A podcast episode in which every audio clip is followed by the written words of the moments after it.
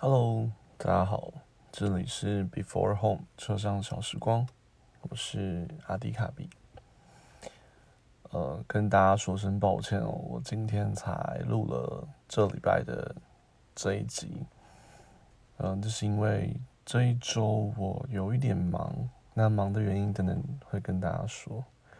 然后再加上这几天身体状况不是很好，呃，一直头很痛，然后超级困。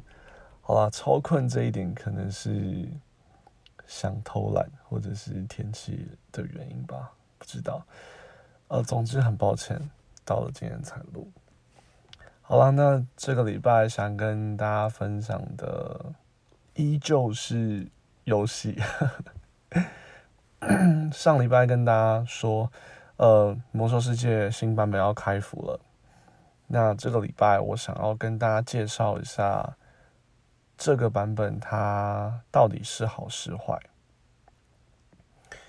嗯，其实魔兽每一次改版，它都会伴随着一些很大的游戏内改动，就是不管是内容或者是游戏的机制，它都会有蛮大的不一样。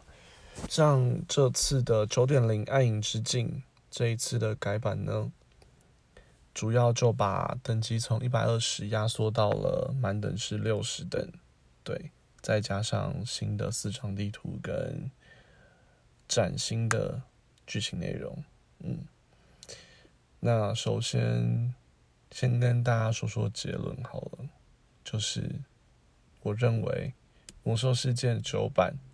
暗影之境，我认为是非常非常非常成功的一个版本。往年每一次改版的时候，它可能是深夜或是凌晨改版，配合国外时间。那今年是全球同步改版，同步开服是在早上七点。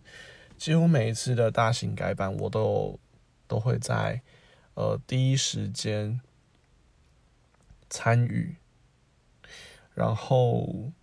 这一次的改版，不管是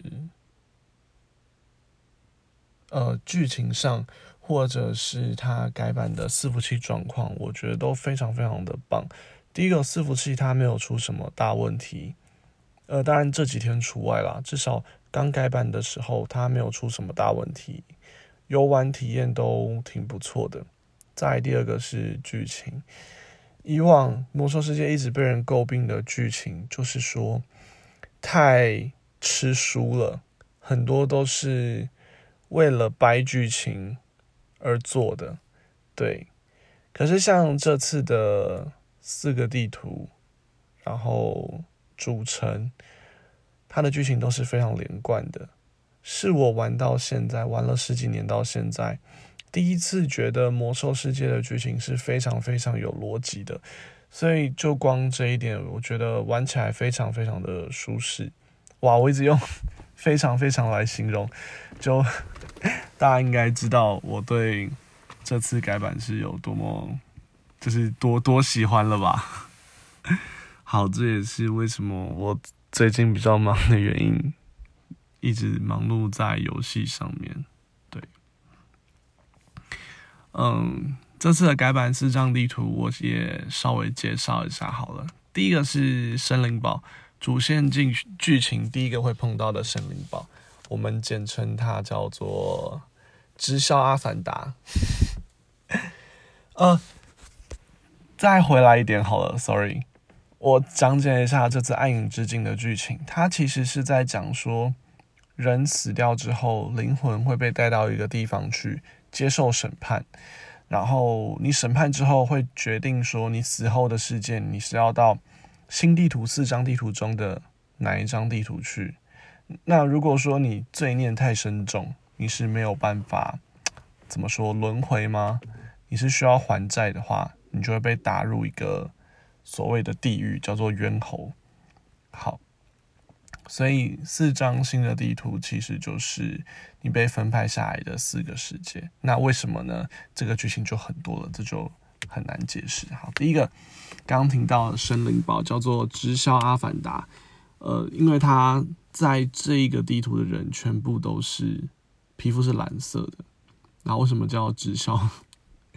是因为它有一个晋升者的一个体制，对你需要去做一些事情，你才有办法阶级一直往上升啊，什么等等。那我们玩家就戏称说，哎，这个跟直销有很像，那红蓝宝石啊、蓝钻啊什么等等，对，所以就又叫做直销阿凡达。呃，在第二会碰到第二张地图是马卓萨斯，它是死灵的地图，就是一堆骨头不死族。那里面有一个我觉得非常可爱的生物，是有软泥的骨头，不对，是有骨头的软泥。哎呀，它就是软泥的样子，很像史莱姆的样子，史莱姆巨人。可是它里面是有骨头的。那史莱姆是透明状的嘛，对不对？所以它的骨头就会让你看到它是一个人的样子。这让我想到前阵子有一张很红的图，是糖豆人的骨骼结构。我不知道你们有没有看过。那那个对照到这张地图的这个史莱姆的话，就很像呃糖豆人的骨骼结构。可是你把它的外表变成透明的，只看得到骨头跟轮廓这样。所以这也是很有趣。好，那第三张地图是亚登旷野。亚登旷野是属于暗夜妖精的地图。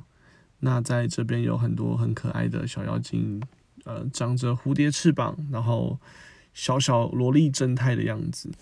对，这个很有趣。那我觉得这张地图里面最有趣的是这张地图的副本，叫做特纳西迷雾，里面有一个 BOSS 的技能叫做猜猜看，你要在短期内猜出王的谜语是什么？它其实就是四个图案，你要找出最不一样的那一个。